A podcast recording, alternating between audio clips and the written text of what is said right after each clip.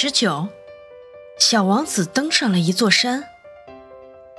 这以后，小王子登上了一座很高的山。以前他所知道的山只有那三座火山，它们只骑到他的膝盖。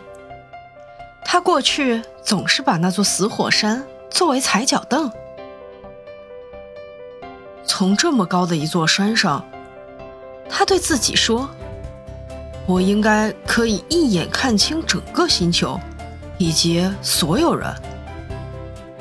然而，除了像针一样尖利的岩石的山峰，他什么也没看见。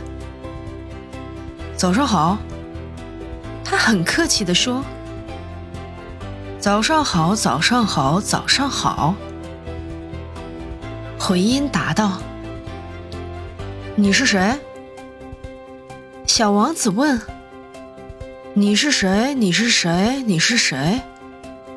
回音答道：“做我的朋友吧，我很孤单。”他说：“我很孤单，很孤单，孤单。”回音答道：“多么古怪的星球！”